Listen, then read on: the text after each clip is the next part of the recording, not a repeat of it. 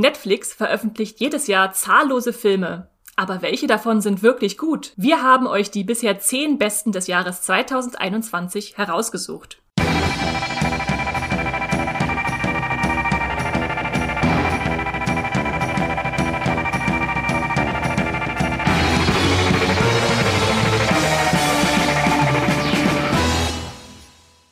Hallo und herzlich willkommen zum Moviepilot Podcast Streamgestöber, wo wir über alles reden, was ihr mit einem Klick auf euren Streaming-Geräten, sei es ein Fernseher, euer Laptop oder was auch immer, erreichen könnt. Und während wir normalerweise hier im Streamgestöber sehr viel über Serien reden, haben wir uns gedacht, wir müssen eigentlich mal die Filme ein bisschen mehr unter die Lupe nehmen, denn es werden ja auch zahllose Filme veröffentlicht bei unterschiedlichsten Streaming-Diensten, dass sie kaum noch zählbar sind.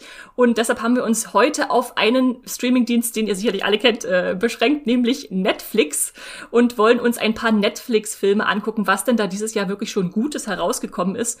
Und weil ich hier nicht ganz alleine über Filme reden will, habe ich mir einen der größten Filmfans überhaupt, die ich kenne, eingeladen und begrüße hier ganz herzlich Matthias Hopf. Hallo Matthias. Hallo Esther. Ja, Netflix. Ähm, wenn wir über Netflix-Filme reden, sollten wir vielleicht erstmal ganz vorher eingrenzen, was Netflix-Filme in unseren Augen überhaupt sind. Denn Netflix hat ja einen Katalog von, ich weiß nicht, Tausenden, Zehntausenden Filmen. Ich, ich kann das gar nicht mehr zählen. Und wenn wir jetzt Netflix-Filme bei uns in der Redaktion sagen, was, was meinen wir damit, Matthias? Also ich glaube, ganz wichtig ist es, unter zwei großen Kategorien zu unterscheiden. Einmal finden sich im Netflix-Katalog sehr viele lizenzierte Titel, die von den unterschiedlichsten Studios eigentlich stammen. Also das sind dann Filme von Warner, Filme von Disney, gut, seit Disney Plus auch nicht mehr so viel, aber, aber ihr habt die Idee, also Netflix hat so ein rotierendes Angebot, was dann monatlich oder was auch immer ausgetauscht wird und das sind ganz unterschiedliche Titel.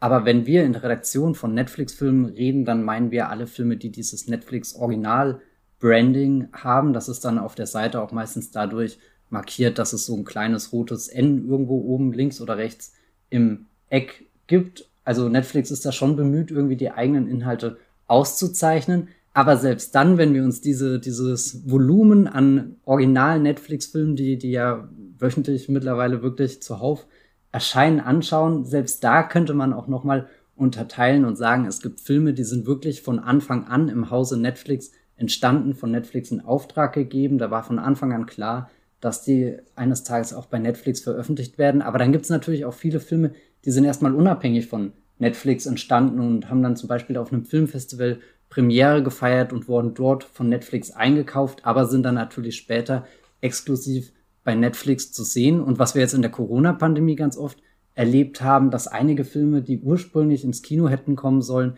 dann doch irgendwie äh, nicht dorthin gekommen sind, eben weil die Kinos geschlossen waren lange Zeit, die Verleiher nicht wussten, können wir da unseren Film noch reinbringen und dann wurden zum Beispiel internationale oder weltweite Rechte an Streamingdienste verkauft und Netflix war da, würde ich mal sagen, sehr fleißig. Ich glaube, einer der, der bekanntesten Filme, die da so zu Netflix gewandert sind, ist der Animationsfilm Die Mitchells gegen die Maschinen. Der sollte erst von Sony ins Kino gebracht werden, aber ist jetzt bei uns auf Netflix gelandet, eben wegen der Corona-Pandemie. Ich glaube, das war jetzt fast schon ein bisschen zu detailreich. Ich glaube, wichtig ist einfach nur zu wissen, dass es lizenzierte Titel bei Netflix gibt und dass es Netflix Originalfilme gibt und wie sich diese Netflix-Originalfilme zusammensetzen, ist, glaube ich, für uns als, als Zuschauer erstmal nicht so wichtig. Das wird dann erst interessant, wenn du dich wirklich mit der Entstehungsgeschichte, glaube ich, des Films beschäftigst. Ja, danke. Das war auf jeden Fall eine sehr schlüssige Erklärung, denke ich. Hoffe ich, dass alle das verstanden haben. Und vor allem ist es natürlich für uns gut, wenn wir sagen, wir empfehlen jetzt hier nicht die von Netflix eingekauften, also lizenzierten Titel, die ja irgendwann wieder aus dem Programm verschwinden, weil sie die nur für eine gewisse Zeit, sage ich mal, von den von den Verleihern oder von den äh, Produktionsfirmen mieten im weitesten Sinne, sondern die, die sie wirklich selbst besitzen, also die niemals wieder wahrscheinlich aus dem Programm verschwinden werden. Das heißt, äh, diese Empfehlung, die wir heute abgeben, werden dann hoffentlich auch lange Bestand haben und äh, insofern ja euch noch noch lange begleiten können. Nun ist es aber so, äh, muss man dazu sagen, dass so, wer in der Filmwelt ein bisschen unterwegs ist, schon mitgekriegt haben sollte, dass Netflix-Filme nicht unbedingt den besten Ruf haben oder beziehungsweise eher so immer ins, ins Mittelfeld fallen. Also ich merke das auch bei mir selber, dass ich äh, meistens, wenn ich einen Netflix-Film geguckt habe, den irgendwo auf der 1 bis 10 Movieplot-Skala zwischen, ich sag mal, 4 und 6 bewerte. Also dieses, dieses dröge Mittelfeld von, ja, kann man mal gesehen haben und doch gleich wieder vergessen. Geht dir das ähnlich, Matthias, oder ist das ein, ein böses Vorurteil? Ja, also ich habe das auch schon bei mir oft gemerkt, dass ich Freitagabends schaue, was ist denn der Netflix-Film der Woche und mir oft denke, naja, eigentlich klingt die Prämisse gar nicht so uninteressant, weil sie gehen ja dann doch oft irgendwie in einen Genre rein oder so und, und an sich freue ich mich dann darüber, dass der sofort verfügbar ist. Es gibt meistens keine lange Wartezeit, aber es stimmt, es stellt sich dann doch oft so eine Ernüchterung ein mit, das ist jetzt einfach nur Mittelmaß gewesen und das ist keiner der Filme, über die ich noch in Wochen nachdenken werde und das finde ich dann manchmal ein bisschen enttäuschend, weil sie, sie kriegen ja mittlerweile viele Stars, viele, viele Regisseure, äh, viele, viele interessante Ideen auch irgendwie in ihrem Programm unter.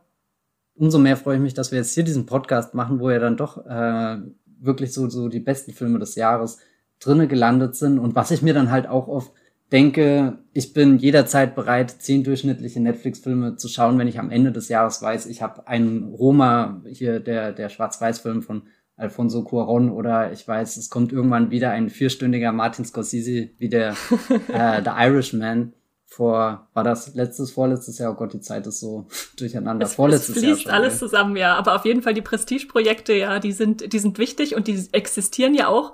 Und deswegen wollen wir jetzt auch frühzeitig schon mal schauen, was denn dieses Jahr zu bieten hat. Aber bevor wir da ganz in die zehn Netflix-Filme reinstarten, die wir euch mitgebracht haben, würde ich gerne nochmal die Probe aufs Exempel machen, Matthias. Was ist denn der letzte Netflix-Film, den du gesehen hast vor diesem Podcast? Da, da hast du eine gute Frage gestellt, weil der letzte Film, den ich gesehen habe, war Kate. Ein Film, auf den ich mich wirklich riesig gefreut habe. Das verspricht so ein bisschen äh, im Stil der John Wick-Filme, ein, ein Rachethriller in Tokio, wo äh, Mary Elizabeth Winstead als Auftragskillerin gegen die Yakuza kämpft. Und als ich das gelesen habe, dachte ich, das hört sich auf dem Papier großartig an. Als ich den Film jetzt gesehen habe, muss ich sagen, er ist nicht so gut geworden, wie ich das gern gehabt hätte. Aber es war ein ziemlich cooler Film, der, der zumindest so in diesen, diesen Action Sachen überzeugen kann. Und ich äh, habe es auch sehr genossen, dass Mary Elizabeth Winstead hier wirklich mal so, so eine Hauptrolle spielt. Die hat ja in Birds of Prey zum Beispiel schon im Actionfach äh, rumgewerkelt, aber da, da war sie eher noch so eine Nebenfigur und hier bekommt sie jetzt ihren ganz großen epischen Moment, wo sie in Zeitlupe äh, in so eine Lobby hineinlaufen kann, wie Keanu Reeves im ersten Matrix. Film und sie hat eine Sonnenbrille auf, sie raucht eine Zigarette und hinter ihr fächert sich dann so eine Armee an äh, Anzugträgern und Handlangern mit Maschinengewehren auf. Das war dann ein Moment, wo ich irgendwie ganz, ganz mitgefiebert hab. Und es ist auch einer der Netflix-Filme, die, die so ein bisschen so ein Gespür für die, die Hauptfigur herausarbeitet. Also vor allem, weil, weil so eine kleine Beziehung, die sie zu, ganz witzig, äh, einem äh, der Tochter eines ihren früheren Opfers aufbaut. Ähm, die beiden kämpfen sich dann zusammen durch diese Rachegeschichte und das hängt aber immer so über dem Film drüber, dass die Freundschaft, die da gerade entsteht, ja eigentlich aus einer ganz schlimmen Tragödie, äh, also dass, dass da eine ganz schlimme Tragödie das, das Fundament ähm, bildet und das mochte ich dann auch irgendwie, dass das der Film so schön durchgezogen hat. Was hast du denn als letztes geguckt? Äh, bei mir war es, äh, wenn ich bei dir heraushöre, es war so das obere Spektrum der Mittelmäßigkeit, beziehungsweise sogar zum Guten hin, war es bei mir leider eher das untere. Ich habe oh nämlich äh, äh, nachgeholt, einer wie keiner, äh, He's All That, äh, mhm. weil ich ja, weil ich durchaus diese Highschool äh, äh, Romcoms, äh, romantischen Komödien sehr mag, äh, wo die Teenies äh, miteinander klarkommen müssen. Und das war jetzt ein Remake natürlich von einem sehr bekannten, äh, nämlich eine wie keine, äh, das Netflix da gedreht hat. Und da muss ich sagen, war ich wirklich sehr enttäuscht. Es war so eine sehr oberflächlich glatt polierte äh, Komödie über Social Media mit einer Social Media Persönlichkeit, die dann aber irgendwie dieses Thema nicht so richtig zu verhandeln weiß oder oder irgendwie so widersprüchlich damit umgeht, dass es sie dass es irgendwie alles verdammt, aber gleichzeitig nutzt und ja, danach konnte ich mich mit den Figuren nicht wirklich äh, identifizieren und äh, äh, hat dann irgendwie das Gefühl, ja, das war jetzt vertane Zeit, was ich da reingesteckt habe. Ich glaube, du hast den auch gesehen, oder Matthias? Ja, ich kann vieles unterschreiben, was du gesagt hast. Ich dachte auch irgendwie, der könnte ganz interessant äh, werden. Hab da sogar auf Movieplot dann ein bisschen einen längeren Text geschrieben, wo ich dachte, da liegen die Stärken drin, eben wegen Addison Ray, die da die Hauptrolle spielt und, und dass der Film das nicht zu nutzen weiß, dass er wirklich so, so, so eine Insiderin quasi hier, ein mega TikTok-Star einfach hat, aber dann so oberflächlich mit, mit der ganzen Social Media Thematik umgeht, das hat mich dann auch sehr enttäuscht. Ich finde, da haben wir eigentlich zwei gute Beispiele. So, so Kate ist äh, äh, gutes Mittelmaß, bis eigentlich kann man wirklich schauen. Und He's All That ist eher, eher, also hier einer wie keiner, das Beispiel dafür, wie diese Netflix-Filme echt, naja, austauschbar und schlecht sind. Aber wir lassen die Mittelmäßigkeit jetzt hinter uns und yes. wollen uns auf das Beste, was Netflix zu bieten hat, äh, stürzen. Und da haben wir euch, wie schon angekündigt, zehn Filme mitgebracht. Und damit ihr wisst, wie sich die zusammensetzen, äh, habe ich das mal kurz aufgeschlüsselt. Und zwar sind es die vier bestbewertetsten Filme von Netflix in der Moviepilot Community, also die mindestens 100 Bewertungen haben, die alle sehr gut sind. Dann haben, und dann haben jeweils Matthias und ich noch drei Beispiele mitgebracht, obwohl wir auch aus diesen vier der Community schon viel unterschreiben würden, ähm, die wir selbst persönlich sehr stark fanden. Also äh, ja, vier, aus, vier quasi aus unserer Community und jeweils drei von mir und drei von Matthias. Und das ergibt dann zehn, wer gut mitrechnen kann. Ich bin nicht so gut in Mathe, aber das krieg ich gerade noch hin. und wenn ihr jetzt äh, euch dies als Empfehlung von uns anhören wollt, dann müsst ihr keine Angst haben, denn wir wollen natürlich keine Spoiler bringen. Also wir werden euch die Filme einfach kurz vorstellen, äh, was sie auszeichnet, worum es überhaupt geht. Und dann könnt ihr danach selbst entscheiden, ob ihr sie noch schauen wollt oder vielleicht auch schon gesehen habt. Und deshalb stürzen wir uns da jetzt rein und werden dabei chronologisch vorgehen. Also wir fangen am Anfang des Jahres an und atmen uns dann langsam jetzt zum jetzigen Zeitpunkt im September vor, um zu sehen, was da so kam. Und deshalb, Matthias, kannst du anfangen mit dem ersten Film, den wir mitgebracht haben, der am 5. Äh, Februar schon zu Netflix kam und der nennt sich Malcolm and Marie. Es fühlt sich wirklich an, als ist es drei Jahre her, dass ich diesen Film gesehen habe, die Monate. Es ist Wahnsinn, wie momentan die Zeit vergeht. Aber ja, Malcolm Marie, das war eine sehr schöne Überraschung. Ein Film, der entstanden ist aus der äh, Not heraus. Also die Filmeschaffenden haben sich da zusammengeschlossen, haben ein Haus gemietet, ähm, um da mehr oder weniger in so einer Quarantänesituation zu sein und haben dann gedreht. Es ist ein äh, Drama zwischen zwei Figuren. John David Washington und Zendaya spielen die Hauptrolle.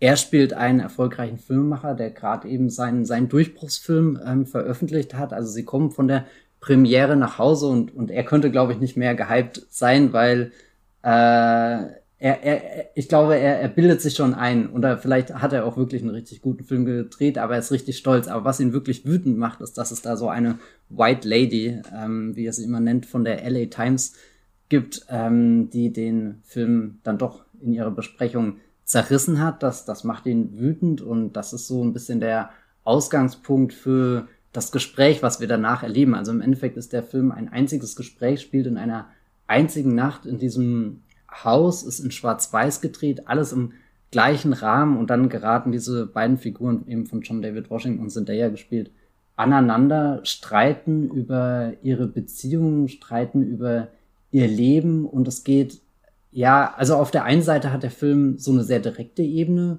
wo du einfach die Figuren kennenlernst, was sie so machen und was für ein Verhältnis sie stehen, was sie sich gerne wünschen von ihrem Leben, wo du merkst, da sind sie auch schon gescheitert. Auf der anderen Ebene macht dann der Film so, so ein bisschen so ein Meta-Diskurs auf, wo es auch irgendwie darum geht mit, ähm, keine Ahnung, trennt man den Künstler von seiner Kunst, wie verwirklicht man sich in seiner Kunst, wer ist überhaupt Gegenstand der Kunst, weil ein wichtiger ähm, Handlungspunkt ist dann zum Beispiel auch, dass der Film, den eben die John David Washington Figur da ins Kino bringt, ähm, auf einer Geschichte basiert, die eher die Zendaya Figur erlebt hat. Und da ist dann auch so eine Frage, was ist der Besitzanspruch, wer nimmt da wem was weg, wer, wer bekommt den, den Credit, der ihm gebührt. Also ich fand, das war ein sehr interessanter Film, ist bestimmt kein perfekter Film, aber ich habe ihn jetzt schon zweimal gesehen und es war jedes Mal wirklich eine sehr aufwühlende Erfahrung und ich ertappe mich immer dabei, wie ich in dem Film abschweife und dann auch eher über diese übergeordneten großen Themen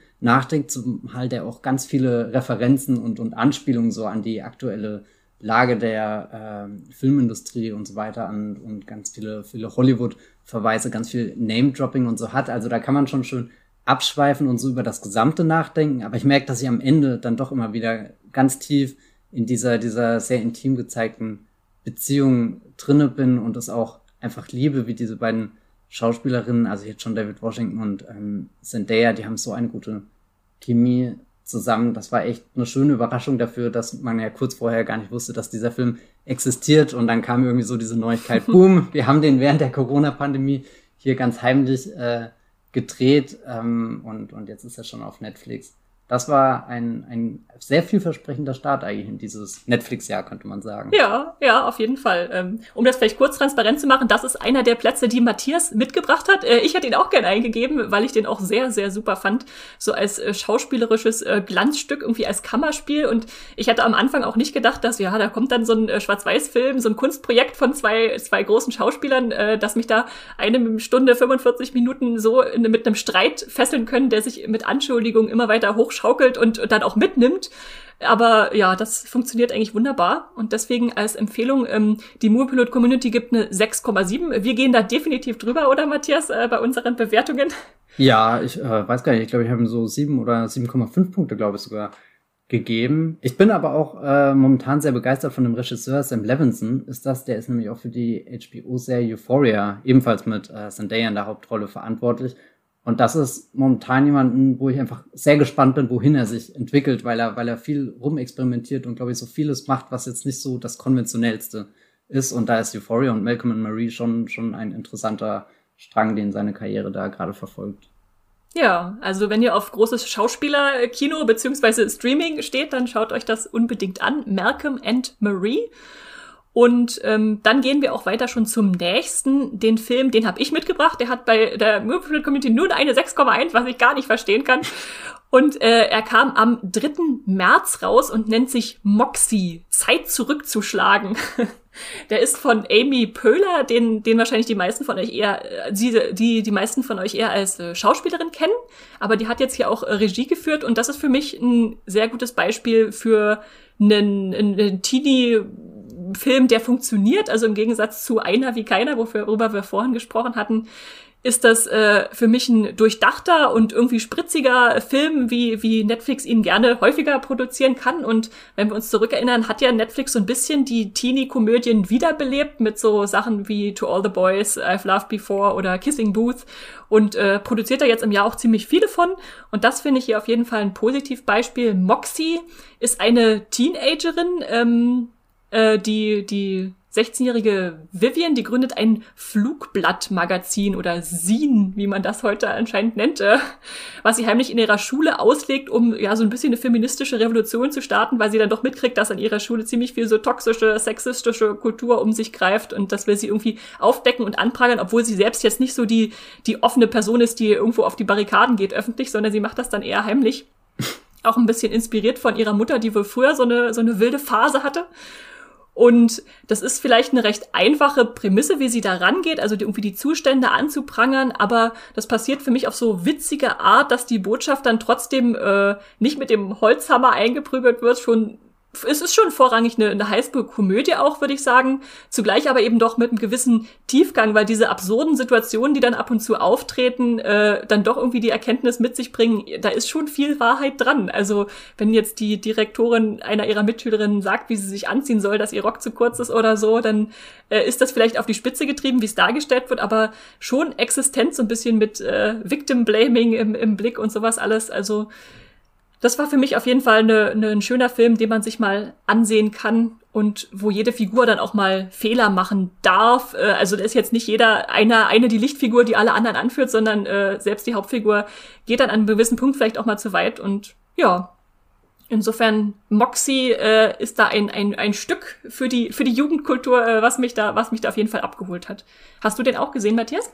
Ja, habe ich auch gesehen. Ähm, ich fand ihn damals auf alle Fälle besser als Wine Country. Das war ja der Netflix-Film, den Amy Pöhler, glaube ich, davor gemacht hat. Der ist jetzt auch schon wieder ein paar Jahre alt. Da, da mochte ich irgendwie, weiß nicht, wirkte Moxie insgesamt stimmiger als Regiearbeit von ihr und ich sehe sie auch immer gerne Wobei ich sie in letzter Zeit gar nicht so oft gesehen habe. Das ist alles ja, auf Parks and Recreation zurückzuführen. ja, das stimmt. Und mit äh, Tina Fey dann immer bei irgendwelchen Festival oder äh, bei irgendwelchen ähm, Preisverleihungsauftritten, da kennt das man stimmt, sie auch so ja. als Duo, als dynamisches, genau. ja, nee. Also Moxie ist, glaube ich, ich würde ihn jetzt nicht in meine Top Ten reinnehmen, aber ich fand ihn ganz nett. Ohne das jetzt irgendwie so fies zu meinen, was, was man ja oft irgendwie sagt, wenn man, wenn man sagt ganz nett, sondern eher im Positiven, ganz nett. Also das war ein sehr gemütlicher Film, sagen wir es mal. Ja, so. ja. Also wenn ihr ein bisschen was äh, mit Tiefgang und ein bisschen was Lustiges wollt, dann äh, schaut euch auf jeden Fall Moxie an.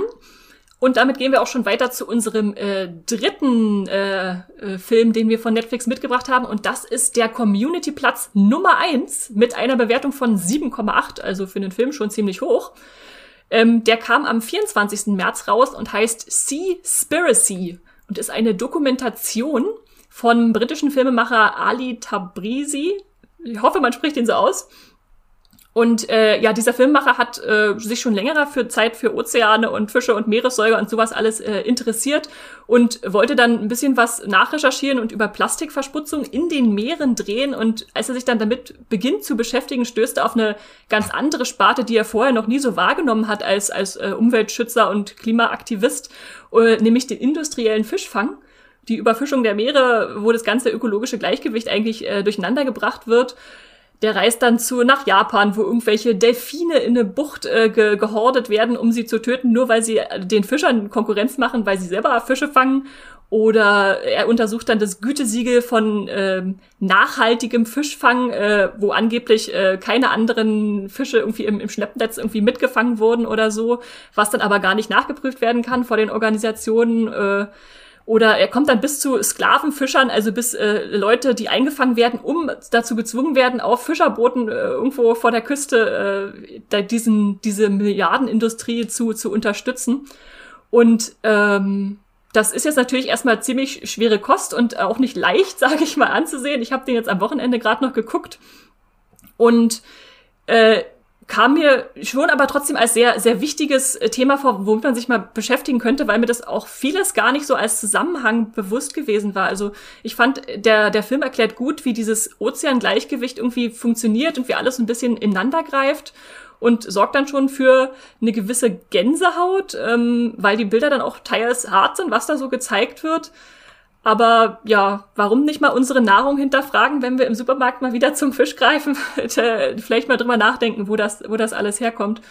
Und ja, insofern bin ich dann doch froh, dass ich ihn geguckt habe, weil er das schon eingängig macht, ohne das irgendwie jetzt äh, allzu reißerisch aufzubereiten, was ja äh, bei einer Doku immer so ein schwieriges, schwieriges Gleichgewicht ist. Also nicht polemisch werden, aber doch irgendwie erklären, was da vonstatten geht. Ähm, ja, fand ich auf jeden Fall spannend.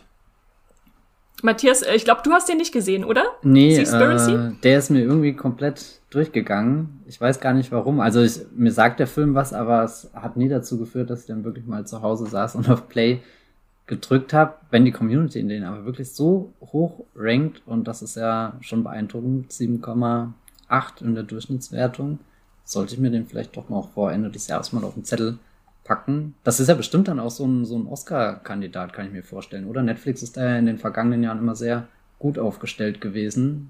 Stimmt, ja, ja, ja also das bei, kann ich mir den, gut vorstellen. Für den besten Film hat es noch nicht gereicht, aber die beste Dokumentation, da, da hat Netflix echt so ein Händchen entwickelt, die richtigen Filme zur richtigen Zeit irgendwie rauszubringen, um da bei der Award-Season abzuräumen. Ja. Kommt ja. auf die Merkliste. Kommt auf die Merkliste. Sehr gut. Äh, habt keine Angst vor Klimadokus, informiert euch und äh, da ist Conspiracy dann ein guter Kandidat, um da mal einzusteigen. Von vielen äh, Usern und Userinnen bei Moviepilot äh, empfohlen und bewertet. Dann springen wir weiter zum April. Im April kam einer meiner ganz persönlichen Favoriten äh, zu Netflix, nämlich Love and Monsters. Äh, erstmal nur mit einer 6,6 bewertet, ähm, von mir deutlich höher. Ähm, das ist ein äh, Netflix Exclusive, das heißt also, es wurde eingekauft, äh, nicht direkt von Netflix produziert, aber ist jetzt fortan nur noch bei Netflix äh, exklusiv zu sehen. Äh, hat so Stars wie äh, Dylan O'Brien dabei, den ihr bestimmt aus Maze Runner oder Teen Wolf kennt, äh, Jessica Henwick, äh, das Beste an Iron Fist, Michael, Michael Rooker äh, kennt ihr sicherlich auch alle noch aus Guardians of the Galaxy, beziehungsweise jetzt zuletzt äh, The Suicide Squad.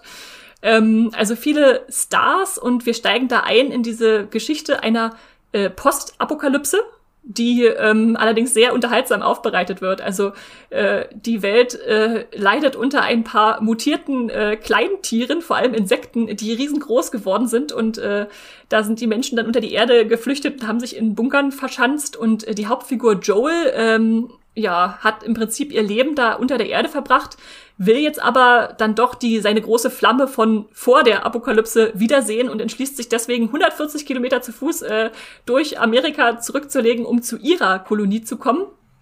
nachdem da Kontakt aufgenommen wurde und ja, begibt sich eigentlich mit mehr Herz als Verstand auf diese, diese atemberaubende Reise durch die schöne, äh, verwucherte Natur äh, der USA oder der ehemaligen USA, wo gewaltige Tausendfüßler bis zu riesigen Schnecken äh, seinen Weg kreuzen. Er hat dann nette Wegbegleiter, wie zum Beispiel Michael Rooker, die mal äh, ja, seinen Pfad kreuzen. Aber die eigentliche zweite Hauptfigur ist ein wunderbarer Hund, äh, ein sehr, sehr schöner Begleiter, der da immer mitreist. Und für mich war das einfach so ein idealer Mix aus Spannung, Witz und dann doch unerwartet tiefem Gefühl in der Botschaft, die dann da so am Ende noch mitschwingt und kombiniert mit dem Monster-Charme, äh, der da einfach in diesen herrlichen, die man so noch nicht gesehen hat, äh, Ungeheuern äh, auf den Film trifft. Das ist eigentlich die ideale Unterhaltung mal für zwischendurch, wenn man wenn man mal wieder abschalten will und pure Unterhaltung braucht.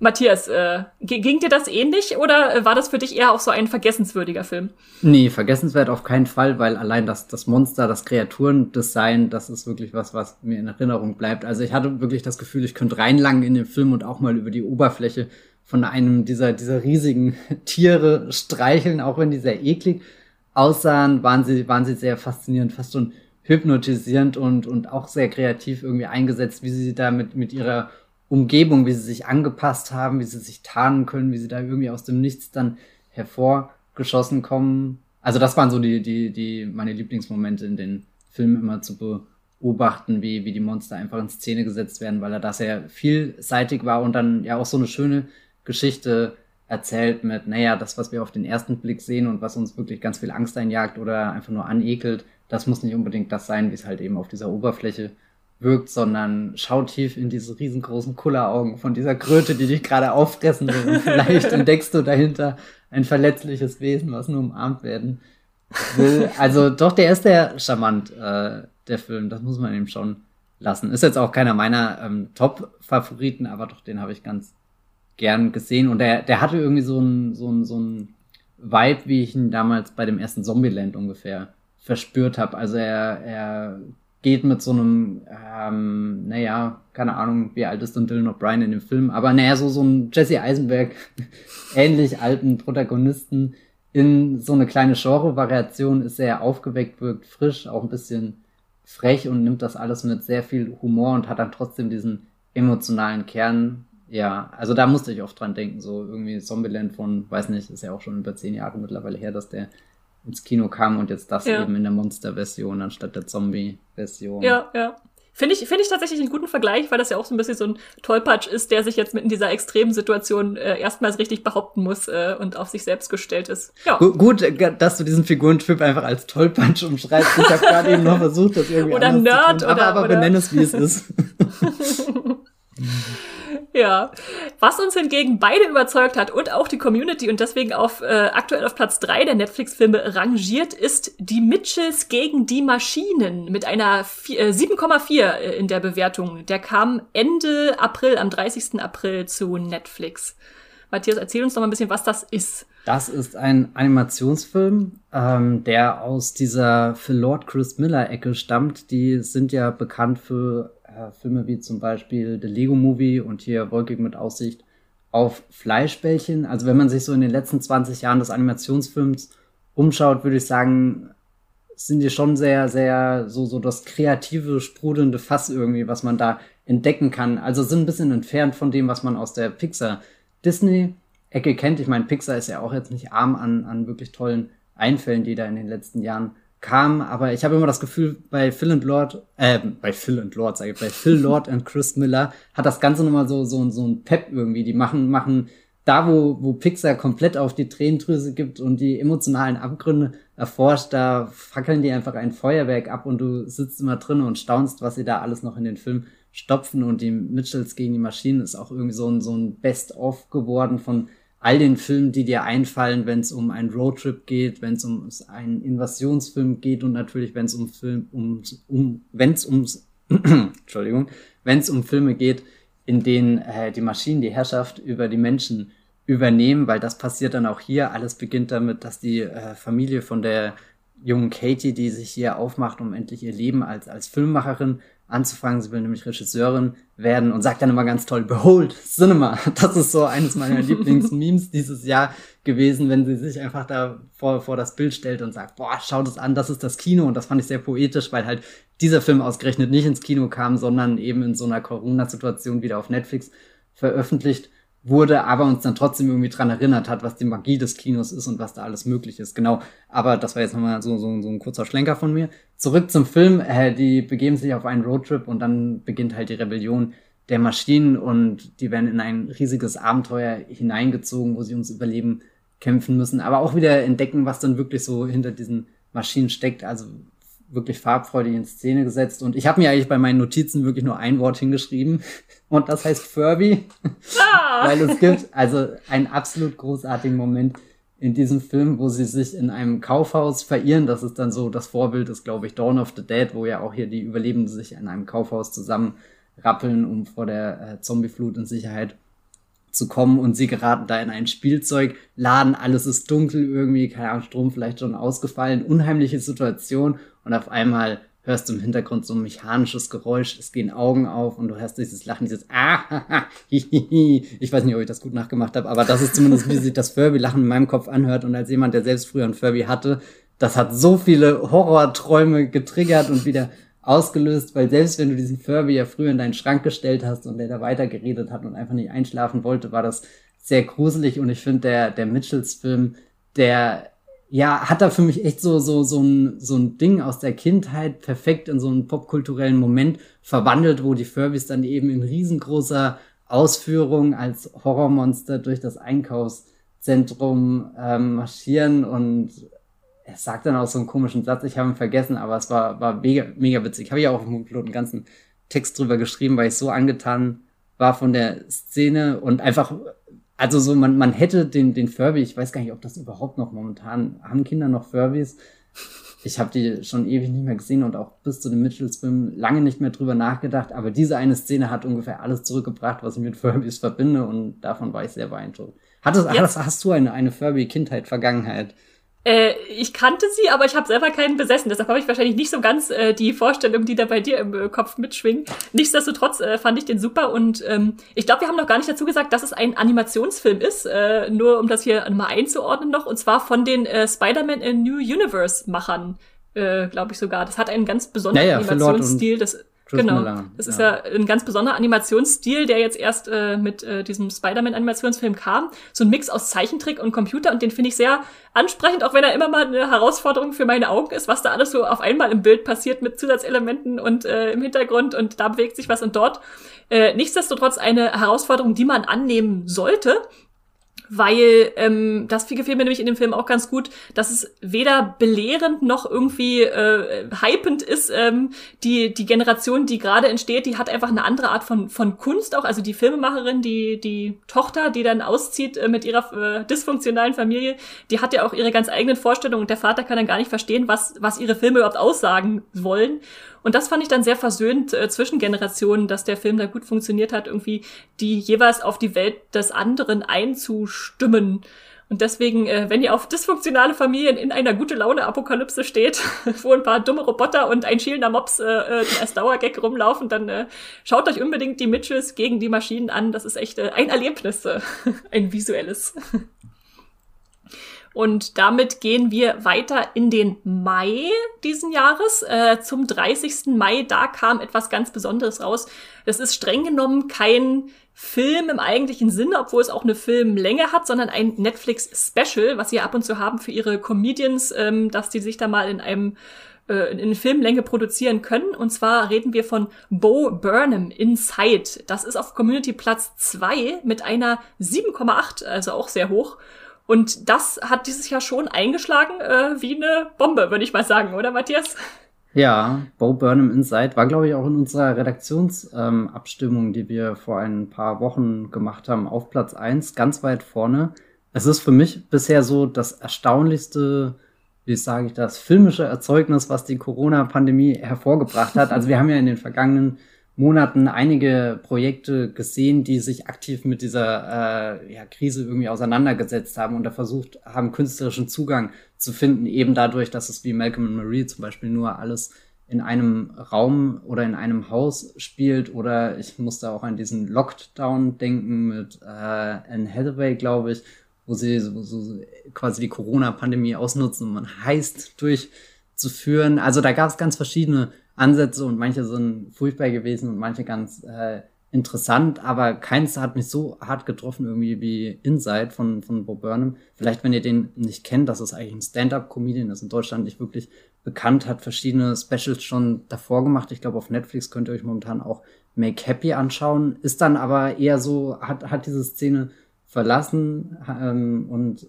hat sich dann mit diesem Regiedebüt Eighth Grade zurückgemeldet, was ein ganz toller Coming-of-Age-Film ist. Und jetzt eben dieser Bo Burnham Inside, Inside, er ist eingeschlossen in einem Raum, also irgendwie sehr nah an, glaube ich, vielen Lockdown-Erfahrungen, die jeder von uns irgendwie gesammelt hat in den letzten Monaten und er verarbeitet dann auch einfach den, das, was das mit ihm macht, also mit ihm als Mensch, mit ihm als Künstler, er will da irgendwas schaffen, aber wir sehen ihn irgendwie genauso oft, wie er einfach nur am Boden liegt und am Ende seiner, seiner Kräfte angekommen ist sehr erschöpft ist und dann gleichzeitig trotzdem irgendwie es geschafft hat, einen Song zu schreiben, der sehr kreativ, sehr einfallsreich, sehr witzig und auch unerwartet ist und, und viele Dinge verarbeitet, die eben in, den letzten, in der letzten Zeit passiert sind. Das sind manchmal so, so ganz banale Erfahrungen, manchmal ein paar, keine Ahnung, politische, gesellschaftliche Seitenhiebe, alles auch immer sehr reflektiert. Er als weißer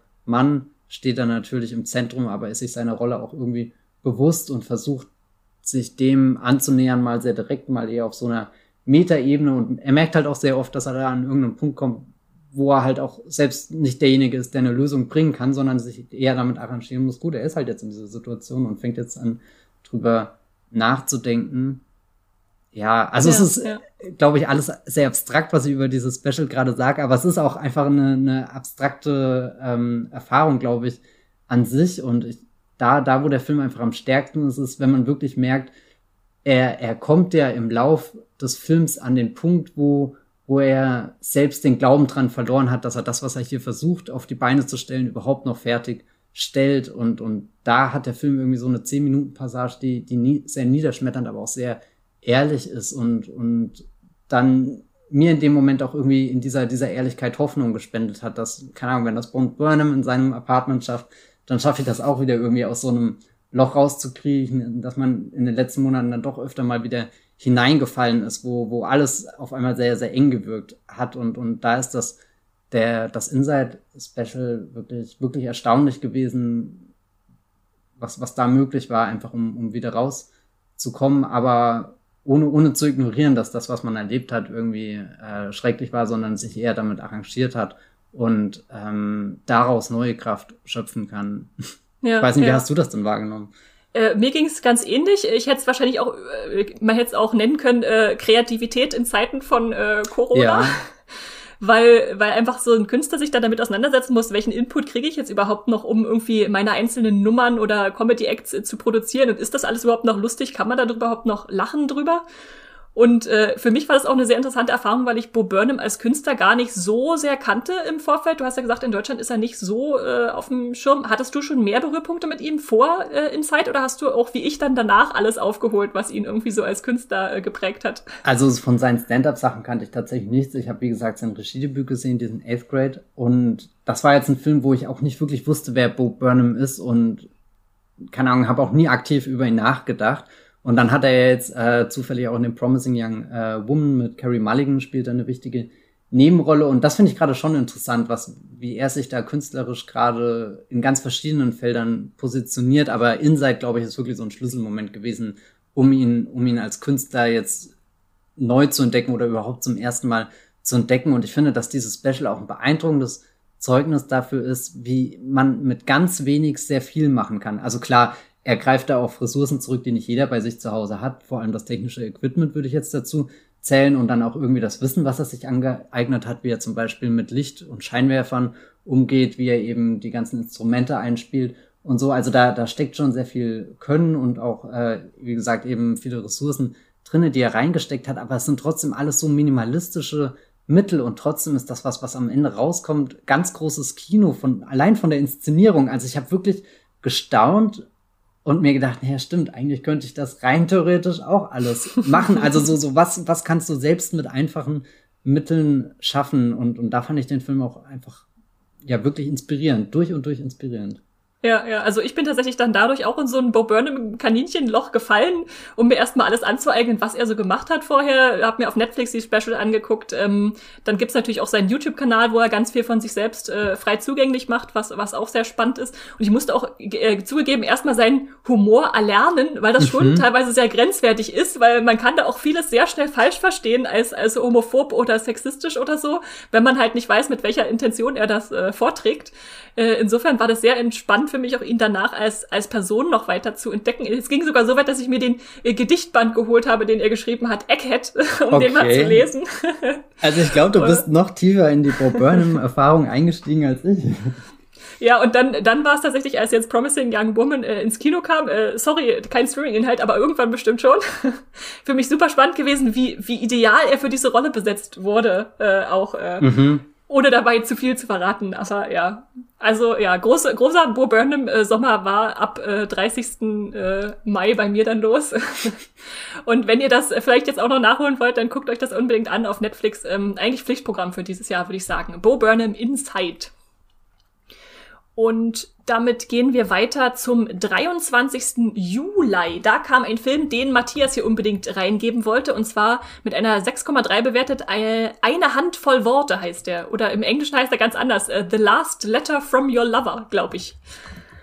Ja, eine Handvoll Worte. Ähm, ich glaube, der ist bei vielen Menschen unterm Radar gelaufen. Zumindest habe ich wenig Diskurs darüber mitgekriegt. Der wurde dann einfach bei Netflix gedroppt hatte so seinen Moment am Freitag, Samstag, Sonntag und ist dann in den Abgründen der Streaming-Bibliothek verschwunden. Aber mir hat er wirklich sehr gut gefallen. Ähm, es ist eine Liebesgeschichte, beziehungsweise sind sogar zwei Liebesgeschichten, die auch auf zwei verschiedenen Zeitebenen ähm, erzählt wird. Also zuerst sind wir da in der Gegenwart, da spielt Felicity Jones äh, in einem Zeitungshaus, ist sie angestellt und sie stolpert da über einen Stapel ähm, Briefe und diese Briefe führen sie zurück ins Jahr 1965, wo dann sich die zweite Liebesgeschichte abspielt. Da ist dann Shaylee Woodley die Hauptdarstellerin und, und diese beiden Frauen haben nicht wirklich eine Verbindung, aber eben diese, diese Briefe stellen eine Brücke eben zwischen den Zeiten her und, und verbinden ihre Schicksale immer weiter miteinander, weil sie über ähnliche Probleme stolpern oder merken oder dass die Felicity Jones Figur in der Gegenwart,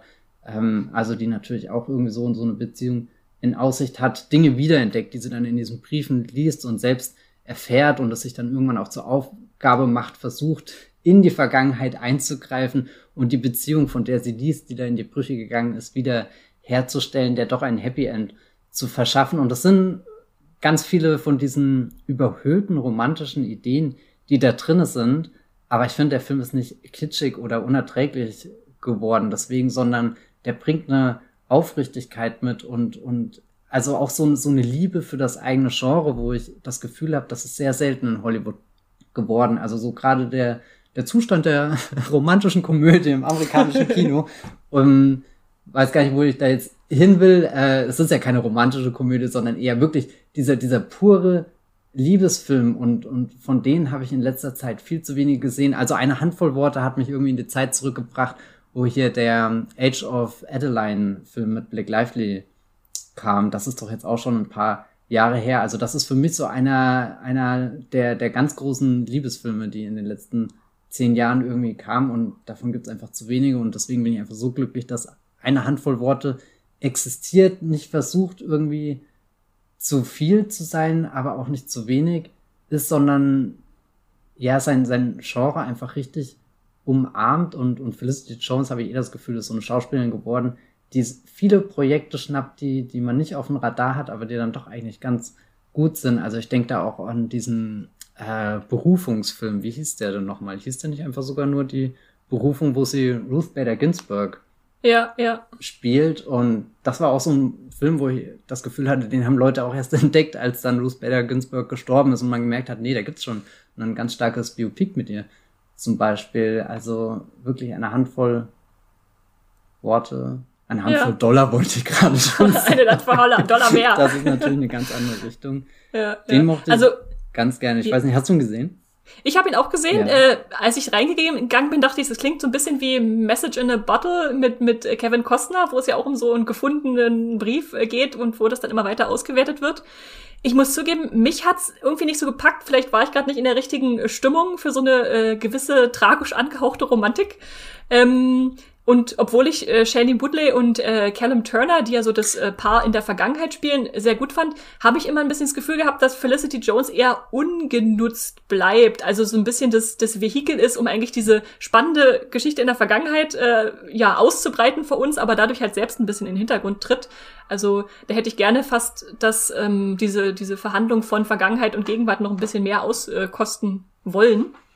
Ich glaube, es äh, liegt ein bisschen daran, weil diese Vergangenheit der, der faszinierendere Schauplatz ist. Der ist ja auch wirklich in Szene gesetzt, als trittst du da in so, so eine magische, vergessene Welt. Ein bisschen wie bei äh, Carol musste ich da manchmal dran denken. Mhm. Das ist zum mhm. Beispiel, ach, das ist vielleicht sogar der beste Liebesfilm der letzten äh, zehn Jahre hier. Todd Haynes, Kate Blanchett und Rooney Mara, wo du ja auch das Gefühl hast, sobald der Film anfängt, begibst du dich in dieses New York, was da, da ganz magisch in der Erinnerung liegt, aber auch ein bisschen düster und ein paar Geheimnisse, die du noch nicht entdeckt hast. Und ich glaube, dass es halt hier bei der Vergangenheitsebene eine Handvoll Worte ist, das halt einfach so der, der, der interessantere filmische Ort, an dem du dich bewegen kannst, während die Journalistin in der Gegenwart ist dann vielleicht zu unspektakulär, weiß nicht. Ja, weiß nicht, also. Aber nichtsdestotrotz hat er dir ja gefallen, insofern ist das definitiv eine Empfehlung hier und jetzt habt ihr also mit Carol auch noch einen, einen weiteren Tipp mitbekommen, wenn euch das gefallen hat und ihr vielleicht noch was ähnliches sucht. Äh, und wir können weiterspringen in den August, also schon letzten Monat am 3. August kam nämlich noch eine Dokumentation, die bei der Community äh, beim Moviepilot auf Platz 4 gelandet ist mit einer 7,2. Und zwar nennt sie sich Shiny Flakes, The Teenage Drug Lord. Und der ist erstmal eine Handvoll Worte, was man da im Mund nehmen muss. Ähm, und es erzählt die oh wahre, es erzählt die wahre Geschichte äh, hinter How to Sell Drugs Online Fast, was ja auch eine sehr beliebte deutsche Netflix-Serie war, äh, die sehr, sehr kurzweilig äh, erzählt, wie ein Jugendlicher sein Drogenimperium online aufbaut. Und ähm, genau das beleuchtet im Prinzip auch diese Doku. Da ist, haben wir Max S., der äh, ja überlegt, warum sollte ich nicht einfach mal ausprobieren, dass man Drogen auch äh, im, im World Wide Web und nicht nur im Darknet vertreiben kann.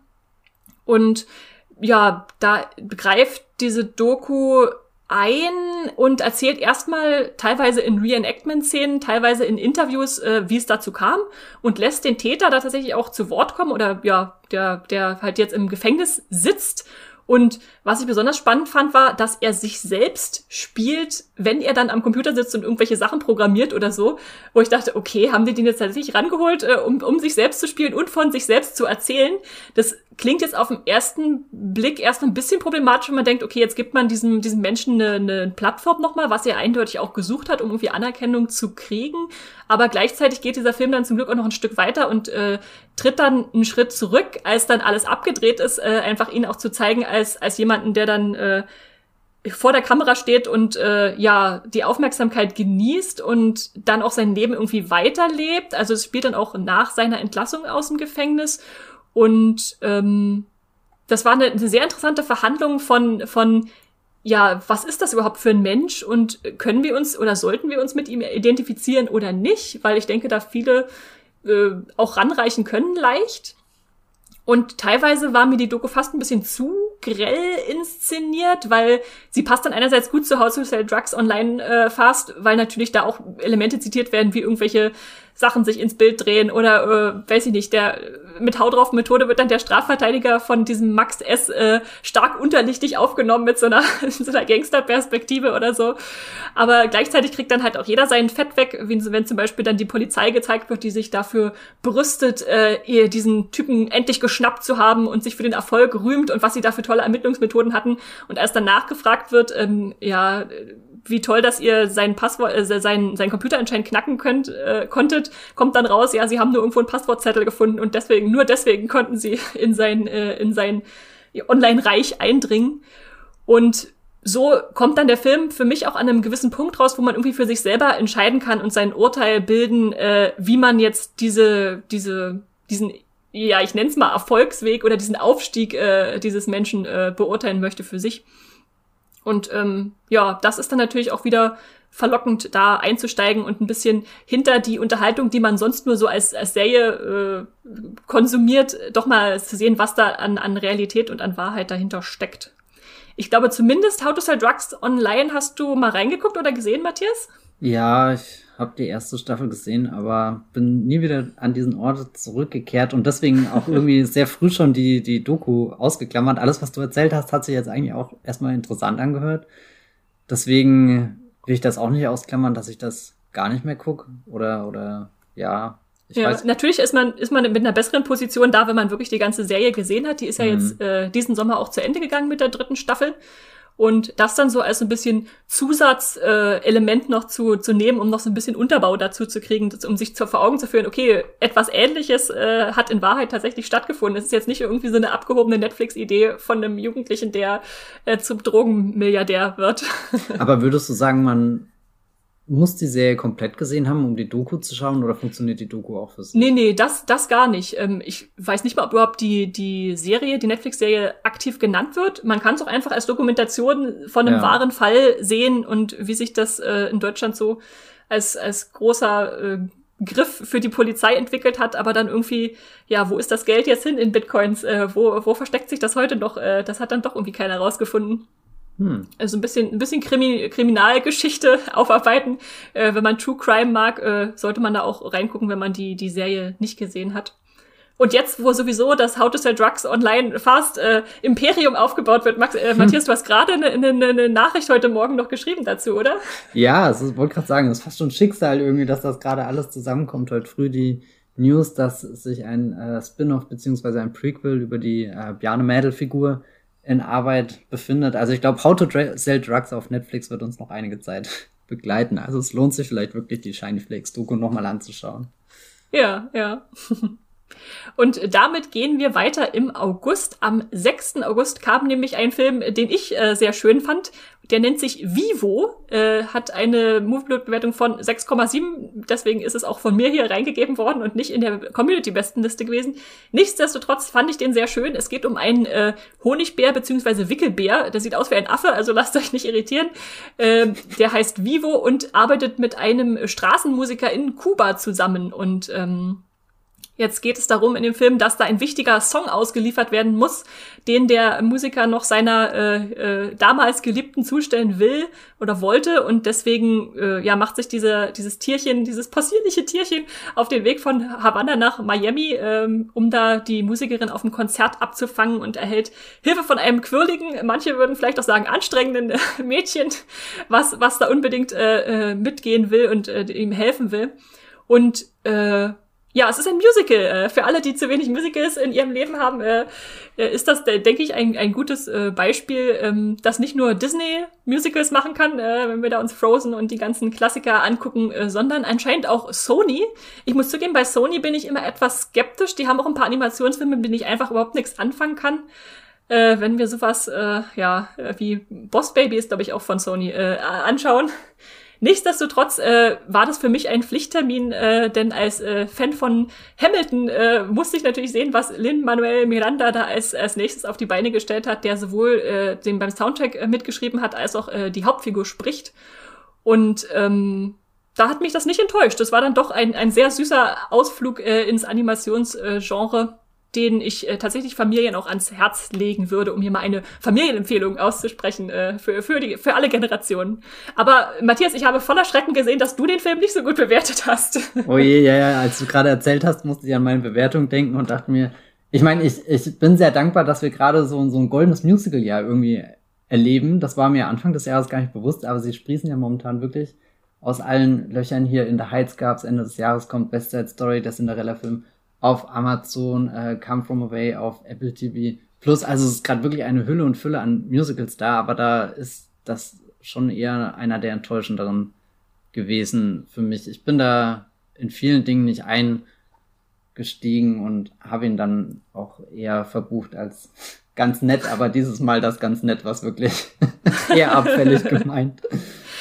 Ist, das ist auch in Ordnung. Ja, kurze Korrektur, äh, der Ding Boss Baby ist Universal tatsächlich, aber ich glaube, ah, okay. um mal einen Sony-Animationsfilm zu nennen, den du nicht so magst, ähm, The äh, Emoji Movie, kann das sein? Oh ja, oh ja, fangen wir nicht mit dem Emoji Movie an. Ja. Gleichzeitig muss man ja sagen, Mitchells stammt ja ursprünglich auch aus dem Hause Sony, bevor dann er eben genauso wie jetzt hier der Vivo zu Netflix gewandert ja, ja. ist. Also ich finde, Sony hat da hm? eine gute Part Sony hat dann gerade eine gute Partnerschaft auch so ein bisschen mit, mit Netflix, habe ich das Gefühl. Ja, sind viele Filme rübergewandert. Nee. Ja, Aber ja. Es, sind, es sind momentan einfach viele abwechslungsreiche Animationsfilme äh, möglich und dann, keine Ahnung, würde ich halt wieder zu die Mitchells zurückkehren und Vivo würde ich vermutlich eher ausklammern. ich musste bei Vivo übrigens oft an den Pixar-Film denken, der so am Tag der Toten gespielt hat. Was war der Titel nochmal? Ähm, ja, ich weiß natürlich, wen du meinst. Warte, lass mich kurz drüber nachdenken. Es war auch so ein, so ein kurzer Name. Oh Gott, das ist ja jetzt super peinlich. Da sitzen hier zwei. das äh, ist einfach ein Hänger, ja. Äh, äh, fällt uns bestimmt gleich ein, wenn wir nicht zu sehr drüber nachdenken. Coco, Coco, Coco war's. Ja, ah. genau, Coco. Und äh, eben, also vielleicht jetzt nicht thematisch unbedingt äh, decken sich die Filme, aber äh, der, der, die Einflechtung der Musik oder so, das hat mich dann doch oft daran ja, erinnert. Ja, ja. Das, äh, ja, mit Pixar lässt sich natürlich äh, kaum was vergleichen. Das ist natürlich eine Latte, die du jetzt sehr hochlegst. Ja, das, oh Gott, das wollte ich dem armen Vivo gar nicht antun. Ich habe ja gar nicht aktiv was gegen den Film. Es ist nur auch kein Film, der mich jetzt sonderlich begeistert hat. Okay, alles klar. Also muss jeder für sich selbst entscheiden, ob er ein, ein, singenden, äh, ein singendes Tier, was aussieht wie ein Affe, äh, sehen möchte. Und was aber sehr süß ist. Also von mir ist, steht die Empfehlung auf jeden Fall. Und damit gehen wir schon zu unserem letzten, unserem zehnten Film von Netflix, den wir mitgebracht haben und der jetzt erst vor relativ kurzer Zeit, vor einem Monat kam, am 13. August. Und zwar Beckett, Matthias. Ja, ich glaube, da muss ich gleich sagen, das ist ein Joker, den ich hier reingeschmuggelt habe, weil die Community hat den sträflichst mit 5,6 Punkten nur bewertet. Also da sieht man schon, dass es wirklich nicht der Film, der bei der Masse groß angekommen ist. Und wenn man sich den, den Film anschaut, ist das, glaube ich, in vielen Punkten nachvollziehbar, weil auf den ersten Blick wirkt er auch eher als schlägt er so in die Kerbe von halt diesen, diesen Actionfilmen, die wir jetzt in der letzten Zeit auf Netflix gesehen haben, so, so ein bisschen Tyler Rake, so ein bisschen Kate, den ich ganz am Anfang des Podcasts erwähnt habe, aber Beckett ist von all dem gar nichts, sondern es ist eher fast schon so, so eine Anti-Haltung in diesem ähm, Film zu spüren. Er fühlt sich an wie als zeigt der Film all die Action-Passagen, die jeder andere Regisseur rausschneiden würden, weil sie eben unspek unspektakulär sind, weil sie total trostlos aussehen. Aber bevor ich da jetzt mehr darüber erzähle, erstmal zur Handlung. Also wir lernen hier den guten Beckett kennen, der wird auch gespielt von John David Washington. Das ist wirklich so ein John David Washington Netflix, ja, habe ich das Gefühl. äh, für alle, die gar nichts mit dem Namen anfangen können, das ist natürlich der, der Star aus Tenet, letztes Jahr der große Science-Fiction-Blockbuster von Christopher Nolan. Da hat er die Hauptrolle gespielt. Er ist der Sohn von äh, Denzel Washington, also hat er schon so, so ein Hollywood-Vermächtnis, große Fußstapfen, in die er hineinsteigt, aber völlig unabhängig von seinem Verwandtschaftsverhältnis finde ich ihn gerade einen sehr aufregenden Schauspieler, um ihn zu entdecken. Und er ist da in Griechenland unterwegs mit seiner Freundin in Athen in der Stadt. Sie merken, dass da politische Unruhen sind und beschließen, äh, ja, der Stadt den Rücken zu kehren, fahren dann mit dem Auto eine lange Strecke und es wird Abend, es wird Nacht, äh, die beiden werden müde. Man sieht richtig, wie John David Washington versucht, die Augen aufzuhalten, aber irgendwann geht es nicht mehr. Sekunden schlafen und in dem Moment überschlägt sich der Wagen. Äh, ein tödlicher Unfall. Die Alicia Vikander-Figur wird sofort vom Krankenwagen abgeholt und er befindet sich jetzt irgendwo in Griechenland, spricht nicht die Sprache und ist da umgeben von ja dem dem Krankenhauspersonal und Polizisten und weiß einfach nicht, was los ist. Er versucht Antworten zu finden, aber merkt, nee, irgendwas, irgendwas stimmt nicht und spätestens als dann auf ihn irgendwie geschossen wird, merkt er, okay, jetzt, jetzt muss er schnell entkommen. Er ist da scheinbar in eine größere Verschwörung hineingeraten. Ab dem Punkt ist das dann der Actionfilm, aber eben der Actionfilm, der alles dafür gibt, nicht in konventionelle Genremuster und äh, Inszenierungstechniken zu verfallen, sondern der Actionfilm, der uns auch gerne einfach mal zeigt, wie John David Washington in so einer totalen Einstellung von der einen Seite auf die andere Seite rennt und meistens kann er schon gar nicht mehr rennen, weil er verletzt ist, sondern dann eher kriecht oder stolpert oder humpelt und es macht wirklich keinen Spaß, ihm dabei zuzuschauen. Also er ist nicht irgendwie dieser, dieser coole Actionheld, der, der flüssig nachlädt, der, der springt und sofort dort landet, wo er hinkommen will, sondern wirklich jemand, der sich diese, diese Strecke erkämpfen muss. Und, und das fand ich dann doch, das hat was sehr Starkes, was sehr Körperliches auch und, und du spürst richtig auch die Umgebung, durch die er sich da den Weg bahnen muss. Es ist nicht so, dass er einfach äh, rennt und dann sind wir gleich an einem anderen Ort, sondern es ist wirklich eine Reise in diesem Film und ähm, ja, das, das hat mich dann doch irgendwie beeindruckt, obwohl ich gar nicht wusste, was ich mir anfangs darunter vorstellen soll. Und es ist auch interessant, dass J, äh, John David Washington da so eine alternative Heldenfigur zeigt. Und ich finde, in Tenet wirkte er schon wie so das, das Skelett von, von einem Actionhelden. Also was, was schon allein dadurch deutlich wird, dass er einfach der Protagonist im Film genannt wird. Also er hat nicht mal so viel, so, so, so, so einen eigenen Namen und dann trägt er auch einen Anzug wie schon zehn andere James Bonds vor ihm oder so. Also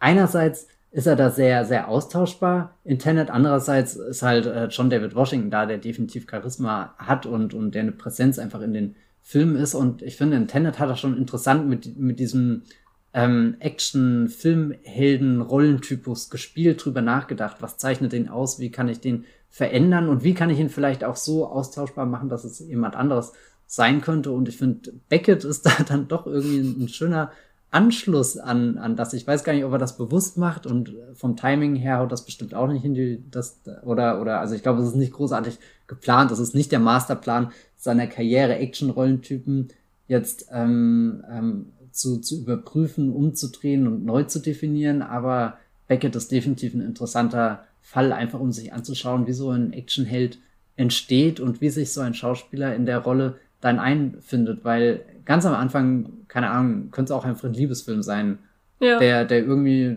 die schöne Griechenland-Kulisse ähm, auskostet und am Ende sind wir richtig tief drin in einem Film, der auch irgendwie eine Fortsetzung der James, äh, James Bond, sage ich, äh, ich meinte natürlich die Jason Bourne-Reihe hier mit Matt Damon ähm, sein könnte. Hast du den gesehen? Ja, ich, äh, witzigerweise habe ich ihn erstmal abgeschrieben, als ich die Bewertung gesehen habe an vieler Stelle und dachte, okay, ist anscheinend ein Netflix-Film, den man austauschen kann, äh, auslassen kann. Und dann hattest du äh, gesagt, dass du ihn mit auf deine Liste nimmst, äh, deiner drei Filme, die du hier reintragen willst. Und dann habe ich mir doch noch angeguckt und war echt angenehm überrascht, muss ich ja. sagen. Also äh, einerseits, dass am Anfang mit sehr äh, wenigen Szenen schon diese glaubhafte Beziehung für mich aufgemacht wird zwischen ihm und Alicia Vikandas Figur.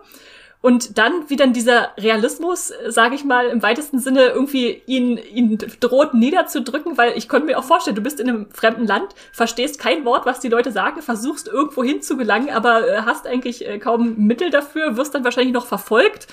Ähm, und dann einfach so diese Überforderung mit dieser Situation umzugehen, das fand ich schon richtig stark äh, dargestellt. Ähm, und immer, er wird immer, kriegt noch eine Wunde, kriegt noch irgendeinen Schlag irgendwo hin und äh, muss damit äh, immer weit sich weiterschleppen. Und wenn du denkst, jetzt hat er es aber geschafft, dann kommt noch mal eine neue Wendung, wo du denkst, oh, jetzt geht das ja alles nochmal von vorne los. Also das fand ich schon alles sehr, sehr spannend.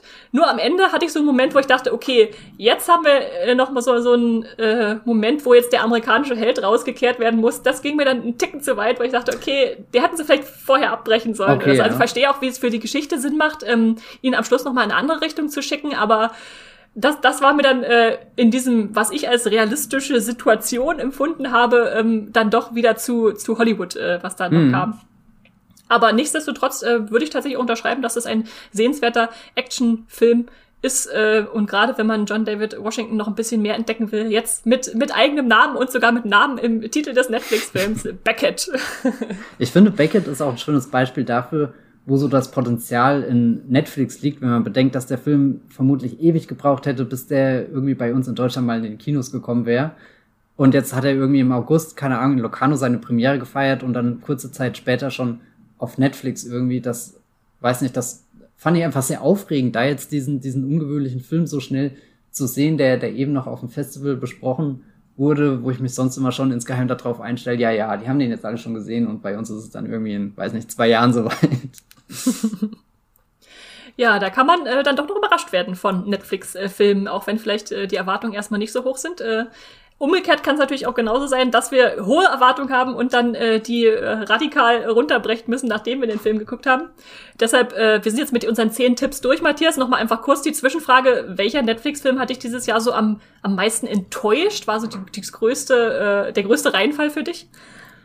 Also ich habe mich wahnsinnig auf Army of the Dead von Zack Snyder gefreut. Zack Snyder ist bestimmt vielen von euch ein Begriff. Der hat große Filme in den letzten Jahren gedreht, vor allem Superheldenfilme wie Watchmen, Batman vs. Superman, Man of Steel. Und natürlich den halben Justice League, den er dann dieses Jahr mit Zack Snyders Justice League, seiner vierstündigen, ähm, ewig langen äh, Fassung da wirklich so rausgebracht hat, wie er das wollte. Und, und deswegen war das auch dieses Jahr ein faszinierendes Zack Snyder-Jahr irgendwie, weil, weil er da zurückkehren konnte irgendwie zu diesem riesengroßen Projekt mit, äh, ja, das er nie vollendet hat und dann gleichzeitig irgendwie seinen großen Netflix-Originalfilm, wo, wo er ja scheinbar künstlerisch auch komplett das machen konnte, was er wollte. Und da dachte ich einfach, das, das muss Wahnsinn werden. Und ich, also, ja, ich weiß nicht, bin damit mit riesigen Erwartungen reingegangen. Es ist dieser, dieser auch so ein, so ein Zombie-heißt-Film irgendwie in Las Vegas. Alles ist überrannt mit Untoten und Dave Bautista führt dann ein Team an, was den, den dreckigen Oceans 11 durchzieht. ähm, ja, aber der war sehr enttäuschend. Wirst also, du dir trotzdem noch äh, Army of Thieves angucken, das äh, Prequel von Matthias Schweiker, was dieses Jahr auch noch kommt? Na, das hat so ein bisschen so, so ein random Charakter und den finde ich fast schon wieder interessant, dass, dass aus einem Zombie-Film heraus ein Safe-Knacker-Film entsteht mit Matthias Schweighöfer. Also ich werde den definitiv anschauen, weil ich einfach neugierig bin. Es ist ja auch gerade so, ein so ein schöner Fall, wo Netflix versucht, sich ein eigenes Franchise aufzubauen.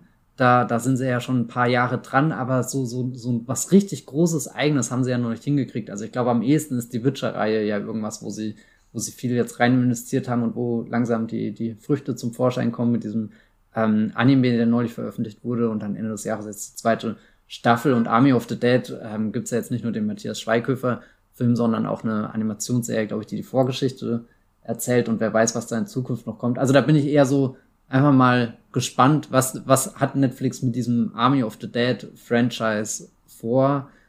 es ist natürlich nicht, dass ich mit der Neugier reingehe mit, okay, ich sehe da jetzt einen neuen Sex Snyder Film. Den Status hat Matthias Schweighöfer bei mir noch nicht.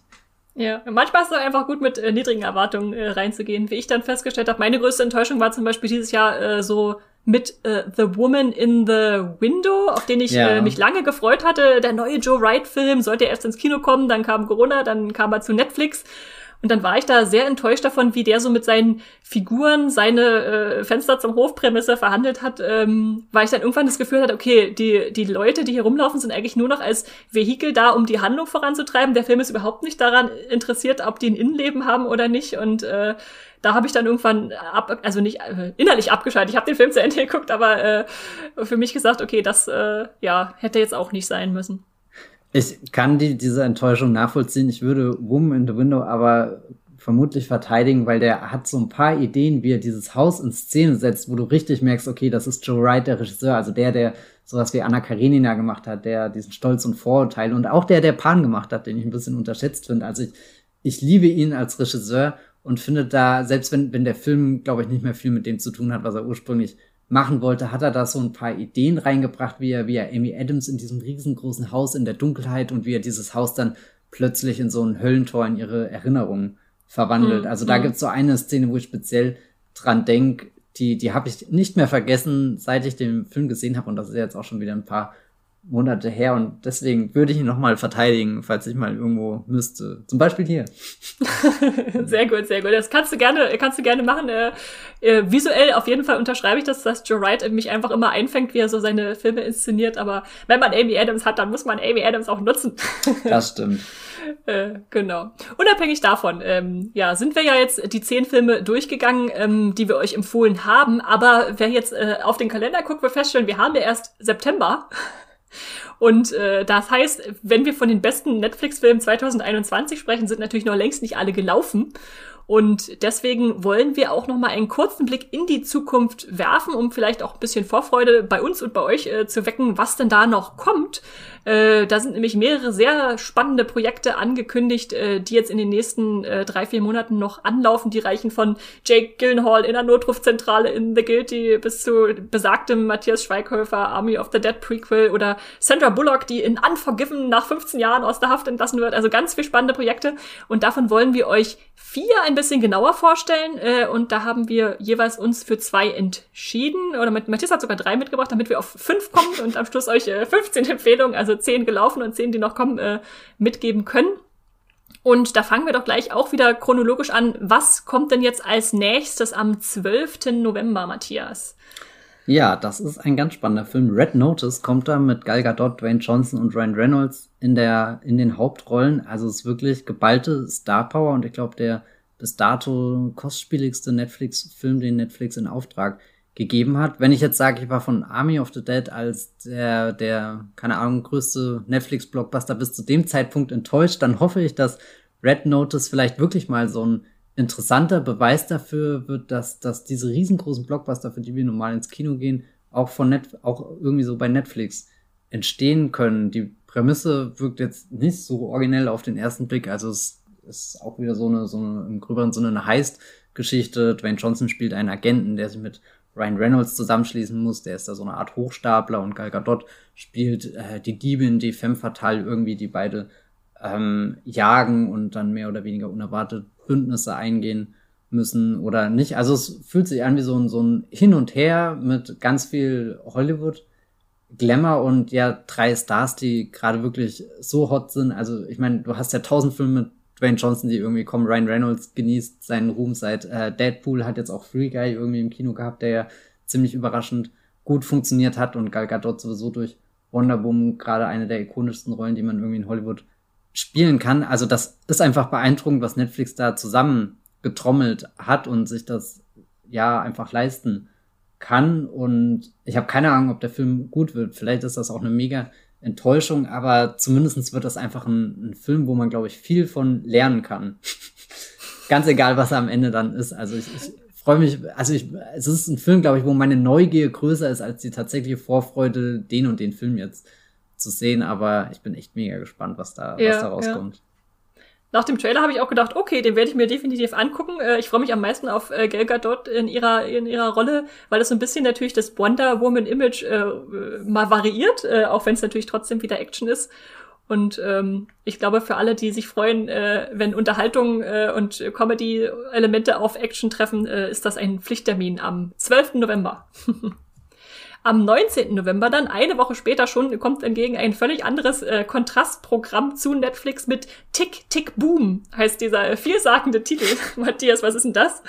Tick, Tick, Boom. Dahinter versteckt sich eine, äh, ein, ein Film von Lin-Manuel Miranda, dem haben wir ja gerade eben schon mal bei Vivo kurz erwähnt. Den kennt ihr bestimmt als den Schöpfer von dem Musical Hamilton und er war in den letzten Jahren in Hollywood fast omnipräsent, habe ich das Gefühl. Also jeder sichert ihn irgendwie sich als, als Schauspieler, war er zum Beispiel in Mary Poppins Returns zu sehen oder eben als äh, Komponisten und dann eben in The Heights, das Musical, was ich vorhin erwähnt habe, basiert eben auch auf einem Musical, was er geschrieben hat. Und Tick, Tick, Boom ist jetzt, ich habe nachgeschaut, sein erster richtig großer äh, Film, den er als Regisseur umgesetzt hat. Also er hat vor vielen, vielen Jahren schon mal was gemacht, was, glaube ich, so eine Stunde lang ging und, glaube ich, keine Kinoauswertung oder irgendwas Großes erfahren hat. Ich habe jetzt leider den Titel schon wieder ähm, vergessen. Ich glaube, Tick Tick Boom ist, ist da ein interessanter Schritt für ihn, wo, wo er sich noch mal ein Stück ähm, mehr selbst ja, verwirklichen kann. Es handelt sich dabei auch, ja, wie soll es anders sein, um ein Musical und ähm,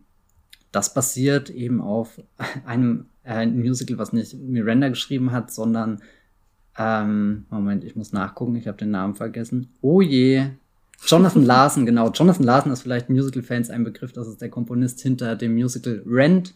Wenn euch das nicht sagt, dann habe ich jetzt auch keinen besseren Referenz. Doch, Rent kann man schon mal gehört haben. Ja, oder Rent, Rent ist, glaube ich, ziemlich bekannt. Genau, und Jonathan Larson hat da dieses autobiografische Musical geschrieben, was von einem Komponisten handelt, der in New York ist und ein bisschen in die Schaffenskrise gerät. Also auch alles wieder sehr, sehr Mieter, sehr alles auf diese, diese künstlerische Schiene getan und ähm, ich habe ein bisschen die Hoffnung, dass das der ähm, Charlie Kaufman von diesem Jahr wird. Da kam ja letztes mhm. Jahr, wie hieß er, ich habe auch diesen Titel vergessen. Uh, I'm thinking of ending things. Genau, danke Esther. Oh Gott, ohne dich wäre ich hier echt aufgeschmissen. I'm thinking about ending things war ja auch ein Film, der, der sehr in sich gekehrt war und, und sehr in den, den verstörenden Geist von seinen Figuren eingedrungen ist und dann auch so eine interessante Ebene hatte, wo der Künstler über die Kunst nachdenkt und so weiter in seinem eigenen Werk. Und, und ich habe das Gefühl, dass Tick Tick Boom jetzt nicht unbedingt die gleiche Atmosphäre, die gleiche Geschichte, die gleiche Stimmung oder so rüberbringt, aber dass das einfach ein Film ist, der vermutlich andersrum nicht wirklich existieren würde, wenn er jetzt nicht gerade auf Netflix kommen würde, weil er so so was eigenwilliges ist, wirklich so so so so die die pure Vision seines Schöpfers und statt Charlie Kaufmann haben wir hier halt Lin Manuel Miranda, oh je, ich komme bestimmt ins Gefängnis für diesen Vergleich. Aber ich bin wahnsinnig neugierig, was er da draus gemacht hat. Und er hat zwei super Hauptdarsteller, Stellerinnen ähm, sich gesichert. Andrew Garfield, ähm, Spider-Man oder Ex-Spider-Man, vielleicht auch bald wieder Spider-Man, wer kann das schon sagen. spielt die Hauptrolle, spielt er diesen, diesen Künstler, der in der Schaffenskrise äh, sitzt. Und ich kann mir das richtig gut vorstellen, weil er hat ja auch in diesem Under the Silver Lake äh, die Hauptrolle gespielt, dieser Mystery Thriller, der so ein bisschen so eine Los Angeles Odyssey war, wo, wo er auch eher so, so chaotisch durcheinander und halt auch in einem Punkt in seinem Leben, wo er alles andere als geordnet war, äh, in, die, in diesem Film war. Und ich, ich glaube, da, da passt Tick, Tick, Boom sehr schön dazu. Und ich freue mich natürlich äh, über Vanessa Hutchins, die hier endlich mal wieder in einem Musical zu sehen wird, weil sie ist ja bekannt aus äh, High School Musical, ähm, hat natürlich in den vergangenen Jahren sehr viele verschiedene andere Sachen gemacht und ist dieses Jahr auch noch äh, in äh, Princess Switch, Prinzessin Tausch 3 auf Netflix zu sehen. Ich habe noch einen Weg gefunden, diesen Film in diesen Podcast Heimlich mit reinzuschmuggeln. Zu schmuggeln, ja, genau. Sehr gut, äh, sehr gut. Also ja, Tick, Tick, Boom ist, glaube ich, so, so wirklich das unberechenbarste Projekt, was dieses Jahr noch auf Netflix erscheinen wird. Ja, da bin ich auch sehr gespannt. Und ich mag tatsächlich Andrew Garfield auch am, am meisten, wenn er so in, in so ein bisschen abseitigeren Filmen oder so ein bisschen, man kann sich schlecht einschätzen, Filmen auftaucht, weil da, da kann er meiner Meinung nach am meisten strahlen. Äh, nicht die ganz großen Blockbuster, sondern die so ein bisschen äh, einen Twist haben. Mal gucken, ob das äh, Tick Tick Boom auch wird. Ähm. Und damit gehen wir auch schon weiter zum nächsten Film. Und äh, wenn dir jetzt, wird dir sicher auffallen, Matthias, wir haben jetzt ganz viele äh, Filmtipps noch, die mit vielen Stars und mit äh, vielen Starregisseuren ja. auch äh, be bestückt sind. Das liegt natürlich auch vor allem daran, dass Netflix die Sachen, die richtig groß werden sollen, schon frühzeitig angekündigt hat mit Startdaten, während viele andere dann erst so einen Monat vorher verkündet werden. Also es können jetzt durchaus noch Filme reinrutschen, von denen wir noch gar nichts wissen und die dann richtig äh, toll werden. Aber wovon wir uns viel und auch noch viel versprechen, ist am 1.12. der Western Power of the Dog. Und wenn ihr diesen Titel jetzt schon mal gehört habt, dann liegt das wahrscheinlich daran, dass er gerade in äh, Venedig ganz viel diskutiert und, und äh, gefeiert wurde. Da hat zum Beispiel die Regisseurin äh, Jane äh, Campion äh, ihren silbernen Löwen für gewonnen. Und äh, Benedict Cumberbatch, der Hauptdarsteller, wird jetzt schon als Oscar-Kandidat gehandelt. Also das äh, hat schon einige Wellen geschlagen. Es ist eine Romanverfilmung von äh, Thomas Savage und geht um den Rancher äh, Phil Burbank, gespielt von Benedict Cumberbatch, der in seinem ja Umfeld sowohl für Angst und Schrecken als auch für Ehrfurcht äh, sorgt für seine Methoden. Also er scheint eine sehr äh, starke Persönlichkeit zu sein.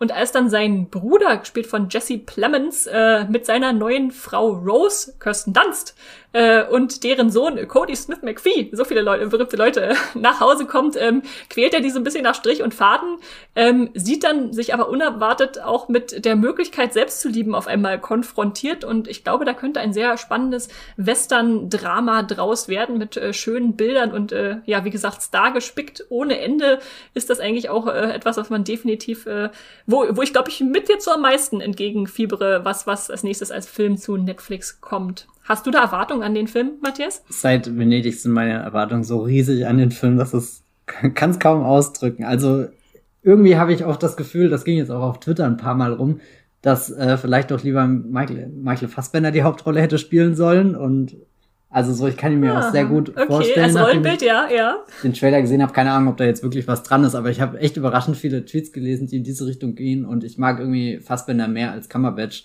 Und ich habe so ein bisschen Angst, dass das Cumberbatch so das Element ist, wo der Film am ehesten bei mir wackelt. Mhm. Ähm, weil ich ihn manchmal sehr beeindruckend finde, manchmal aber auch sehr anstrengend. Ja, ja. Und dann hoffe ich einfach, dass das Power of Dog, äh, The Dog, pardon, Power of the Dog in die erstere Kerbe schlägt. Und ich mag auch einfach äh, Jane Campions Erzählton. Also seit das äh, Piano gucke ich mir eigentlich jeden Film an, den sie so rausbringt. Eine tolle Regisseurin. Ich muss gestehen, ich habe das Piano noch nie gesehen, aber ich habe oh, das seit Matthias, Jahren ja. vor und ich glaube, jetzt vor dem, vor dem Netflix-Film muss ich das unbedingt machen, weil ich habe auch das Gefühl, dass Jane Campion einfach so eine mega Regisseurin ist, die ich einfach noch nicht entdeckt habe. Und irgendwie ist das auch sehr aufregend zu wissen, dass es da draußen auch Größen gibt irgendwie, mit denen ich noch nicht viele Berührungspunkte hatte. Ich kann mich dran erinnern, dass er ja bei Top of the Lake in diese Krimiserie mit äh, Nicole ja, Kidman ja. war das doch dann sogar, gell? Und ja, Elizabeth, ja, Moss, Elizabeth Moss. Ja. Ähm, dass sie da inszeniert hat, aber nee, ich glaube, Jane Campion wird noch richtig spannend zu entdecken. Ja, ja. Gut, dann äh, kann ich dich dabei nur unterstützen bei diesem Vorhaben. Äh, das äh, solltest du mal machen. ähm, Vielleicht fängst du auch einfach mit Power of the Dog an und arbeitest dich dann zurück, äh, wenn du da den ersten Fuß in die Tür gekriegt hast. Ähm, aber das war jetzt am 1. Dezember. Mitte Dezember, am 15. kommt dann noch ein äh, Film, der ja uns, uns äh, schon, schon jetzt beschäftigt äh, und hoffentlich gut wird. Matthias, was ist das?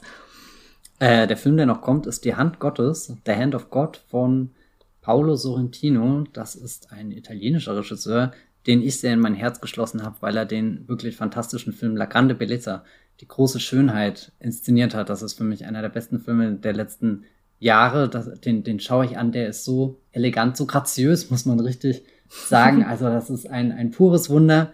Dieser Film und Sorrentino hat in den vergangenen Jahren noch so Sachen gemacht wie ewige Jugend und sein letzter Film im Kino war Loro, die Verführten, dieser Berlusconi-Film und er ist äh, sehr involviert gewesen als Regisseur in äh, die Serie äh, The Young Pope and The New Pope. Äh, Jude Law unter anderem. Sehr, ja. Sehr interessanter Filmemacher, auch jemand, der, der Bilder und, und Kamerabewegungen und so ins Kino bringt, bei denen ich einfach nur staune. Und jetzt sein neuer Film, Die Hand Gottes, hat ebenfalls in Venedig seine Premiere gefeiert, dort auch ziemlich gute Kritiken bekommen, sogar den Silbernen Löwen, ähm, den zweitwichtigsten Preis des Festivals im Wettbewerb. Also das verspricht schon sehr viel und was mich bei The Hand of God lockt, ist dieses Versprechen, dass das so sein persönlichster Film zu sein scheint. Also er, ver äh, er verarbeitet da ein bisschen seine Jugend in den 80er Jahren in Neapel, wo sich vieles um, keine Ahnung, diese kleine Welt äh, dreht, in der er da aufwächst und auch vieles über Fußball. Da habe ich jetzt nicht so die Connection dazu, aber vielleicht ist Sorrentino der Mensch, der mich da heranführt. Und die insgeheime Hoffnung ist, dass das so ein Film werden könnte, eben wie ihn Alfo, Alfonso Cuaron damals mit Roma gemacht hat. Das ist ja auch ein Regisseur, der davor unter anderem den dritten Harry Potter Film gemacht hat, den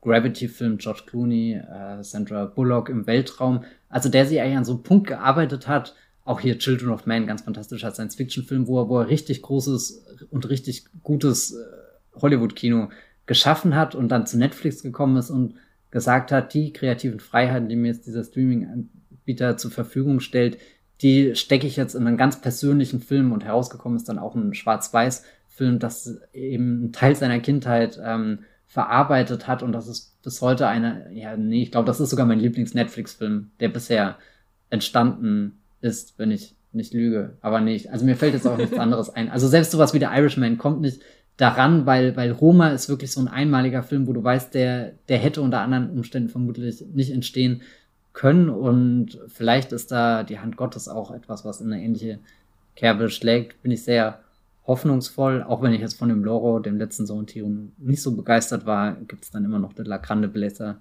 in der Filmografie. Und da bin ich wirklich sehr, sehr vorfreudig drauf. Ja, ja, da bin ich auch gespannt. Das, das ein, die einzigen Bedenken, die ich so ein bisschen habe, sind, dass ich denke, eigentlich ist das ein Film, der in meinem Kopf ins Kino gehört, den ich also gerne auf der großen Leinwand sehen da, würde. Das ist eh bei allen Filmen das Problem. bei allen, allen Filmen.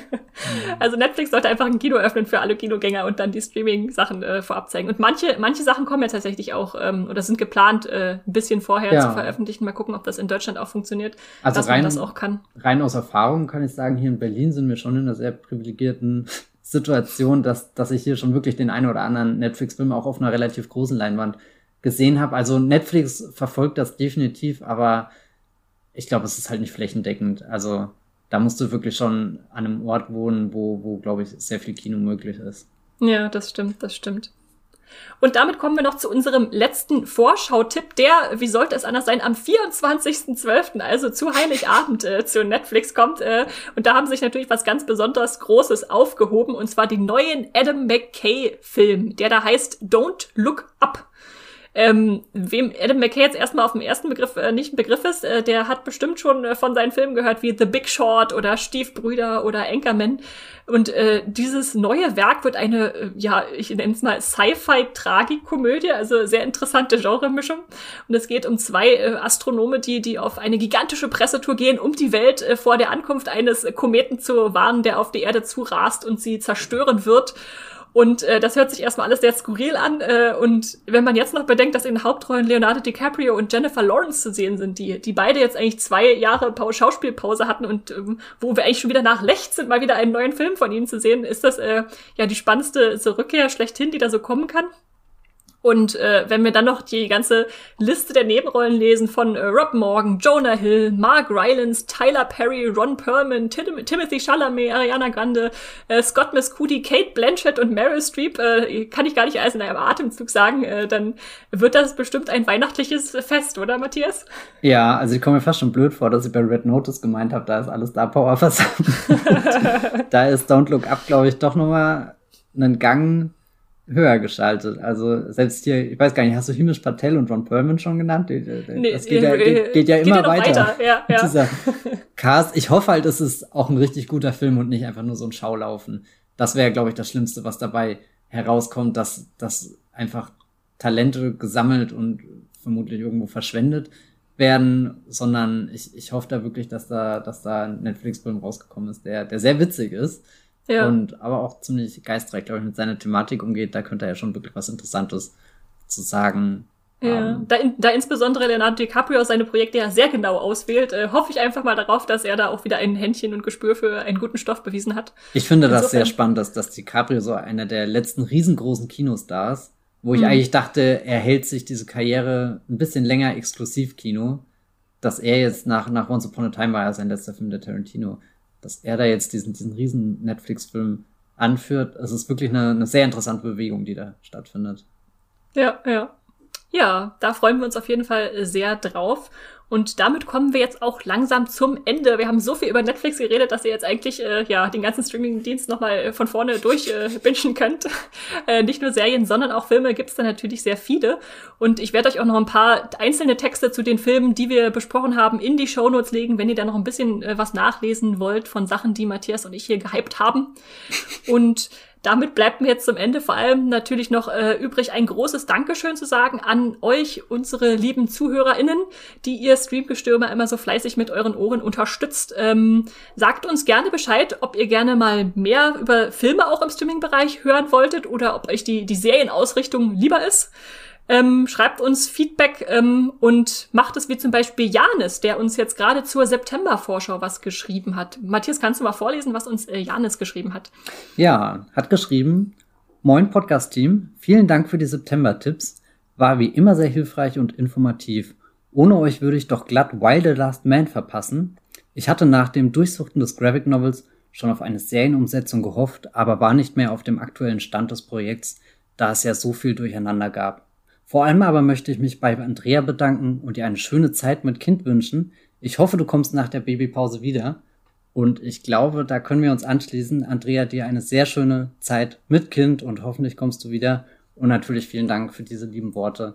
Das ist immer sehr schön, wenn so Feedback reinkommt und keine Ahnung, wir reden jetzt, wir sehen uns zwar hier über Skype miteinander verbunden, aber man redet ja doch immer in so eine leere Podcast-Welt hinein und, und diese Feedback-Nachrichten sind ja dann immer der beweist, dass es irgendwo ankommt und äh, Menschen glücklich macht. Das freut mich nur sehr. Ja, das auf jeden Fall. Und äh, Andrea hat jetzt definitiv auch, äh, wir haben es natürlich auch schon weitergereicht, aber auch hier nochmal gehört, äh, dass, dass sie vermisst werden wird äh, von uns und von euch da draußen. Äh, und wir freuen uns, äh, genau, wenn ihr euch un unsere, äh, eure Meinung hier auch äh, uns zuschickt. Da kommt alles an, wo es ankommen soll. Und dann, ja, bleibt mir jetzt nur noch zu sagen, äh, abonniert gerne unseren Podcast Streamgestöber, dann kriegt ihr immer Benachrichtigungen bei Apple Podcast, Podcast Addict, Spotify, wenn ihr wissen wollt, wann eine neue Folge da ist. Also eigentlich immer Mittwoch um 5 Uhr morgens, aber ihr müsst nicht um 5 Uhr morgens aufstehen. Und hinterlasst uns gerne Kommentare bei iTunes oder Podcast Addict und bewertet uns äh, da gerne, damit wir sichtbarer werden und äh, schickt uns ansonsten Feedback oder Verbesserungswünsche, gerne auch Sprachnachrichten an podcast.moviepilot.de oder folgt uns auf Twitter unter streamgestoeber. Äh, da findet ihr uns dann auch und erfahrt auch immer, was gerade Neues los ist. Und wo können denn unsere lieben HörerInnen dich äh, außerhalb des Podcasts äh, konsumieren, Matthias? Oh Gott, konsumieren. ihr könnt Texte von mir äh, konsumieren, lesen, wäre auch gut. Äh, auf moviepilot.de natürlich oder ihr könnt mir auf Twitter folgen, da bin ich als @bibelbrox mit 3e unterwegs oder ihr findet mich unter meinem ganz normalen Namen Matthias Hopf. Wo bist genau. du? Genau. Und ich bin äh, ebenfalls äh, bei Moviepilot natürlich mit Texten als Esther Stroh oder Strawstar und bei Twitter und Instagram als Straw-Star. Und äh, ja, weil ich gerade aus dem Urlaub zurückgekommen bin, könnt ihr da vor allem viele Urlaubsfotos sehen, äh, was, was, was man schön in Deutschland angucken kann, äh, wenn man das Land äh, im Urlaub nicht verlässt.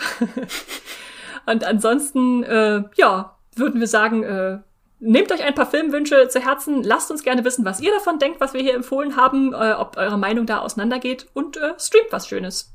Tschüss. Ciao. Das war die neue Folge Streamgestöber.